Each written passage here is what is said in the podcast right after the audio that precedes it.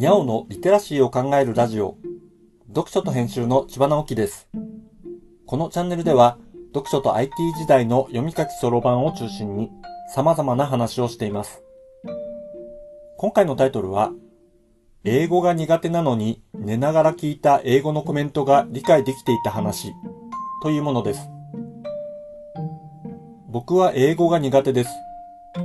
苦手になった原因は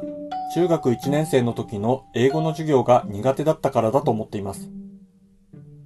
今考えれば別段ひどい授業ではなかったと思いますが、あまり英語が楽しくなるような授業をしてくれる先生ではなかった気がします。まあ、当時の学校の英語教育はそんなものです。そんなわけで、学校の成績はいまいちで、ますます苦手感が強くなってしまいました。だからといって英語に興味がなかったわけではありません。英語が楽しくないと言いながらも、ごくごく基礎的な知識は身についていたようで、今は何とか英語の文章を読むことはできます。読めると言っても、日本語を漢字を飛ばして読んでいるような感じですけどね。今はネットの翻訳サポート機能が使えるので、だいぶ楽にはなりました。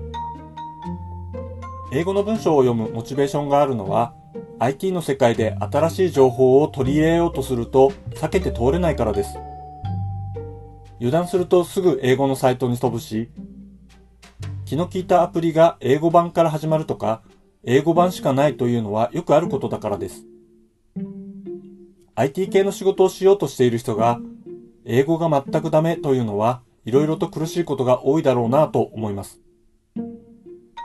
そんなわけで、曲がりなりにもというのもおこがましい程度ではあっても、英語の文章は読むのですが、書くのは翻訳サイトの手を借りてやっとだし、聞いたり話したりは全くというほどダメなのでした。ただ、聞くということでちょっと転機になったのは、YouTube でロケットの打ち上げを見るようになったことでした。アメリカのスペース X 社は頻繁に打ち上げの様子を配信しています。最初の頃は失敗もありましたが、今は至ってスムーズに打ち上げを行っています。打ち上げシーケンスはきっちり決まっています。配信では広報担当らしき人が打ち上げの進み具合を話してくれますが、それも割と決まったアナウンスになるのです。だから何度も聞いているとなんとなく意味がつかめるようになってきました。特に打ち上げシーケンスのうちの重要なポイントは聞き取れるようになってきたと思います。さて、スペース X のロケットは順調に打ち上がるようになっていますが、NASA が推進している月へ行くミッションであるアルテミス計画は、月を周回する予定の宇宙船の打ち上げが何度も延期になっています。9月の初めにも燃料の積み込みに不具合が見つかって延期になりました。アポロ計画以来の月探査ですから慎重に進めているのでしょう。その9月初めの打ち上げ予定は日本時間では午前3時過ぎでした。僕はぜひ打ち上げをライブで見たいと思っていたので、寝室のテレビでライブを流しっぱなしにし、打ち上げ予定の30分ほど前に目覚ましをかけて、一旦布団に横になりました。ずっと起きているのは大変だし、翌日にも影響すると思ったからです。ライブは流しっぱなしなので、寝ていても要所要所のアナウンスは聞こえていました。どれもほとんど BGM 的な感じでうとうとしていました。でもちょっと面白いことが起きました。日付が変わったあたりで、どうも中止っぽいなと思ったのです。そしてその理由が、液体水素の積み込み経路のどこかで漏れが発生しているということまで聞き取っていたのです。そうか、中止か、と思ったところで、本格的に眠ってしまい、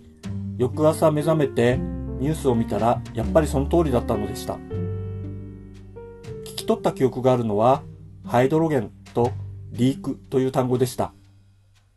まあ、この二つが聞こえたから、成り行きがある程度想像できたのだと思います。こんな面白いことが起きた背景は、ロケットの構造や打ち上げまでに行われること、ミッションの複雑さと難易度がざっくり頭に入っていたからでしょう。IT 系の情報を得るときに英語の文章を読むのがそれほど困難に感じないのも背景の知識を豊富に持っているからです。よくある表現で言ってしまうと、好きこそものの上手なれっていう感じでしょうか。好きな分野から入れば、案外言葉を覚えるのは簡単なのかもしれないなと思いました。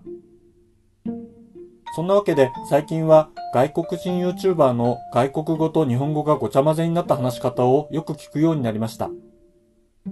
何を言いたいのかとてもよくわかるのが不思議です。完璧にと思わず、恥ずかしがることもなく話せばいいんだなと思います。まあ、そんな機会を作ってはいないので、相変わらず話すのは大の苦手ですが、もっとヒアリングができるようになったら楽しそうなので、ポッドキャストや YouTube でいろんな言葉に親しんでみようと思っています。読書と編集では IT を特別なものではなく常識的なリテラシーとして広める活動をしています。IT リテラシーの基礎を学べるオンライン講座をやっています。